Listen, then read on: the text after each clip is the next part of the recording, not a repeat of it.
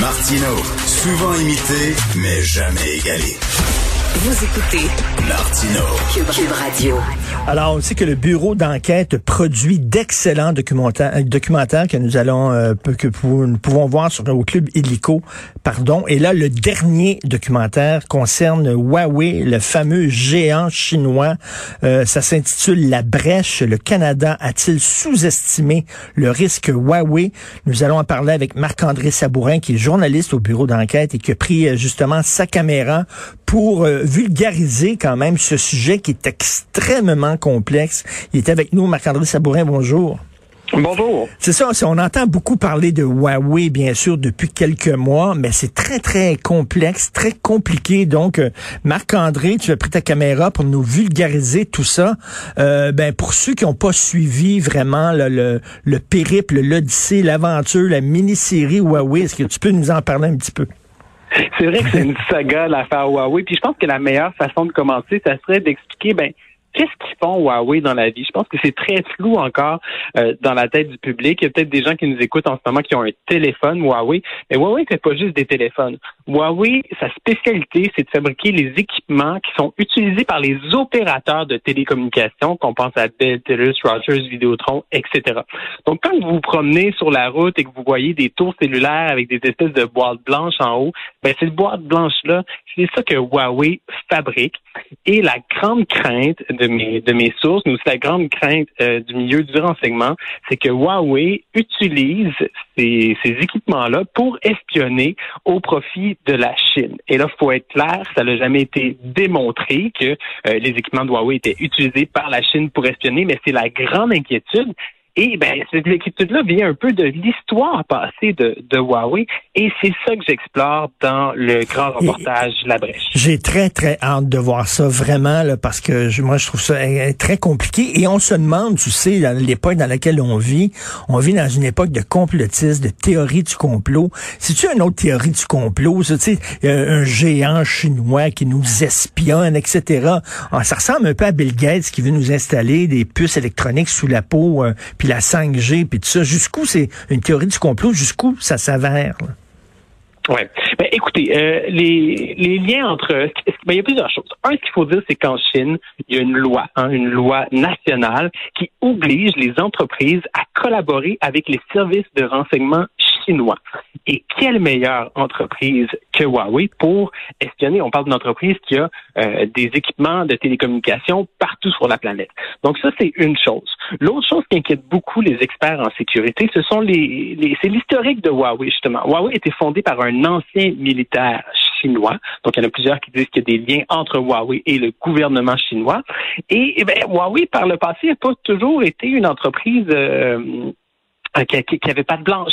Euh, il y a eu des accusations notamment de, vol de propriété intellectuelle euh, et ça aussi, ça inquiète plusieurs personnes.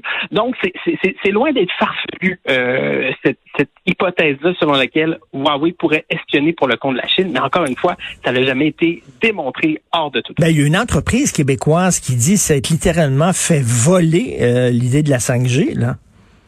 Oui, mais c'est ça. Écoutez, euh, les, gens qui nous écoutent doivent peut-être se souvenir du nom de Nortel. Nortel, ben c'était quoi? C'était le fleuron canadien en et même un fleuron mondial en matière de télécommunications. Nortel, comme Huawei, fabriquait les équipements qui allaient dans euh, le réseau cellulaire, mais aussi qui étaient à la base de nos réseaux euh, de nos réseaux internet. Et il y, a, y, a une de mes sources, Brian Shields, qui lui était conseiller à la sécurité chez Nortel, qui me dit ben oui, oui, Nortel a eu des difficultés financières. Oui, il y a eu le scandale de comptabilité dont on a beaucoup entendu parler dans les années 2000. Mais lui affirme que ce qui a mis euh, Nortel à terre, c'est un piratage massif qui est survenu euh, au cours des années 2000. En fait, il a été détecté en 2004, mais il aurait commencé dès le début des années 2000 et ça s'est poursuivi jusqu'à la faillite de Nortel en 2009. Hmm. Euh, et ce que lui affirme, en fait, c'est que les pirates, donc lui a retracé les pirates, et les pirates étaient basés en Chine. lui, il soupçonne que c'est le gouvernement chinois qui était derrière cette attaque-là. Il euh, n'y a, aucun, y a, aucune preuve qui montre qu'il y avait un lien entre Huawei et le piratage. C'est très important de le dire. Cependant, qu'est-ce qui a été volé chez Nortel avec ce piratage-là? Ben, ce sont les secrets industriels de Nortel, les documents euh, qui, qui, qui, qui, montraient ses produits, qui montraient ses stratégies. Et, c'est ça qui est tombé dans les mains d'un euh, acteur malveillant. Euh, et, et, ça, c'est, ça aurait nuit ensuite à la compétitivité de Nortel sur les marchés. L'autre chose aussi qui est importante de dire, c'est que Huawei a directement profité de la faillite de Nortel. Comment? Ben, en allant embaucher certains des meilleurs chercheurs dans le monde qui se trouvaient chez Nortel, qui se trouvaient chez nous au Canada.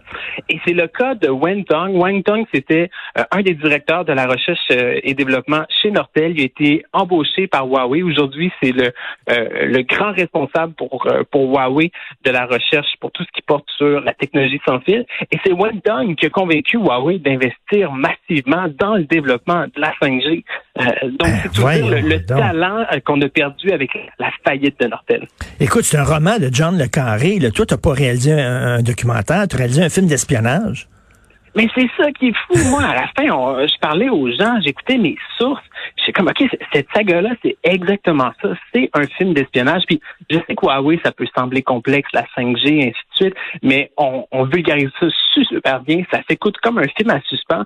Euh, et, et c'est, en tout cas, tous les gens qui l'ont vu autour de moi m'ont dit que c'était captivant. J'espère, j'espère que ce sera le cas aussi des, des, gens qui nous écoutent. Puis une autre chose que j'aimerais ajouter, Richard, euh, tu le permets, ben oui. c'est qu'on quand on parle de Huawei, on parle souvent de la 5G.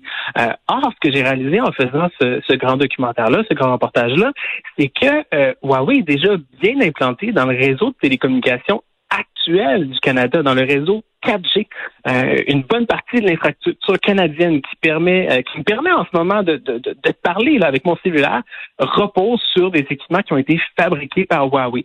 Euh, donc, il y a plusieurs secteurs qui disent qu'en ce moment même, il y a déjà des risques d'espionnage. Écoute, oui, des fois, il y a des complots, il y a des théories du complot qui sont complètement folles puis qui sont basées sur rien. Mais des fois, c'est vrai. Tu sais, des fois, là, on a des raisons d'être paranoïaque. Par exemple, moi, quand on me disait, euh, j'avais un beau-frère qui disait, tu sais que le gouvernement américain, il peut t'écouter par la caméra dans ton ordinateur. Puis ça, je dis, ben, non, il dit n'importe quoi. il est en train de péter les plombs. Et quand j'ai vu Edward Snowden qui me disait, ben non, c'est vrai. C'est vrai, on le fait. On vous regarde et depuis ce temps-là, moi je mets un diachylon euh, quand j'utilise mon ordinateur devant la caméra. Je pensais que c'était complètement fou. Donc j'imagine c'est c'est ça aussi avec Huawei, on dit jusqu'où ça va aller là? Puis Et dites-vous que si les États-Unis on avait, à tout le moins, et ont probablement encore la capacité d'espionner les réseaux de télécommunications partout dans le monde, ce serait naïf de croire que la Chine euh, n'a pas les mêmes capacités. Que soit, que soit en utilisant les équipements Huawei ou autres, hein, euh, faut, faut, faut le dire. Mais les équipements de n'importe quel fabricant peuvent être piratés. Et aussi, il faut rappeler que, ben, oui, Huawei, c'est une entreprise d'origine chinoise, mais tous les grands manufacturiers d'équipements de télécommunications dans le monde font faire une bonne partie de leurs appareils en Chine. Et les grosses, les grosses entreprises en Chine comme ça, là, on sait que la Chine, c'est un mélange très particulier de communisme et de capitalisme. C'est vraiment, ils ont inventé une, troisième voie. Et euh, les gros géants comme ça, euh, c'est pas vraiment des entreprises privées, c'est des entreprises qui appartiennent plus ou moins au gouvernement. Là. C'est ça. Mais dans le cas de Huawei, ce n'est pas une entreprise euh, d'État. C'est le cas de ZTE, un autre géant des télécommunications. Lui est vraiment propriété du gouvernement chinois. Dans le cas de Huawei, officiellement, c'est une entreprise privée, mais tu le soulignais, en Chine, une entreprise privée, c'est pas comme une entreprise privée ici. Le gouvernement exerce énormément de pouvoir sur ces gros joueurs. Euh, on peut passer à tout ce qui s'est passé notamment avec euh, avec Jack Ma et, Alibaba, euh, qui, qui, était un Jack Ma qui était un leader de la, de, la, technologie, le dirigeant d'une des plus grandes entreprises technologiques dans le monde, et qui s'est fait taper sur les doigts très fort par le régime chinois, même s'il y avait une entreprise privée. donc c'est ça, ça montre bien l'emprise du gouvernement chinois sur son économie et sur ses fleurons technologiques. en, terminant, la question à 100 000 est-ce que le Canada est trop complaisant, trop naïf vis-à-vis Huawei? Il y a d'autres, euh, il y a d'autres pays qui ont dit, là, on n'accordera pas de contrat public à, Huawei, on leur permettra pas de profiter, par exemple, du chantier de la 5G euh, pour s'enrichir. Est-ce que le Canada est un peu naïf là-dessus? Certaines de mes sources disent que oui, disent que le Canada devrait absolument interdire Huawei en 5G. Il y en a d'autres qui disent, ben écoutez, euh, le Canada a mis en place dans le cadre de la 4G tout un programme d'inspection des équipements Huawei. Donc avant qu'un appareil Huawei puisse être installé au Canada, il est analysé dans le cadre d'un programme dirigé par une agence de renseignement canadienne qui s'appelle le Centre de la sécurité des télécommunications. Euh, et les sources à qui j'ai parlé, qui, sont, qui connaissent de près ce programme-là, euh, m'ont dit avoir très confiance dans, dans, dans la capacité du Canada de détecter d'éventuels Cela dit, la, la technologie 5G est beaucoup plus complexe et donc beaucoup plus complexe à surveiller. Euh, et il y en a qui disent que dans ce cas-là, on peut pas prendre de risques.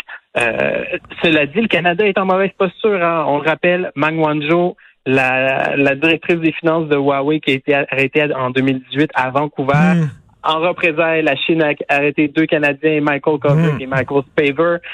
Si demain matin, le Canada interdisait Huawei en 5G, et eh bien là, ça risquerait de complexifier de politiser encore plus euh, ce, dossier-là. Donc, le, Canada est dans une bien mauvaise posture en ce moment pour euh, pour, pour prendre des décisions fortes, disons, euh, lorsqu'il question de la Chine. Et pendant ça, là, le, le Corée a fait venir l'ambassadeur de Chine pour euh, pour parler à ses membres. En tout cas, bref, j'ai très écoute, Marc-André, t'es quand même courageux. Là, jette tes téléphones cellulaires, jette-en d'autres, parce que le gouvernement chinois va savoir que tu fais, que fait un documentaire sur eux autres. C'est sûr et certain. On peut le voir partir de quand? À partir d'aujourd'hui sur Club Illico. Écoute, et euh, en fin de semaine dans les pages du, euh, journal. Bon, ben je regarde ça, bien sûr. Je me fais venir du bœuf à l'orange et du poulet général Tao et je regarde ça ce soir. Euh, bravo pour ton documentaire. Marc-André Sabourin, journaliste au bureau d'enquête et ça s'intitule La Brèche et c'est disponible au Club Illico. Bye. Bonne journée. Bye, merci.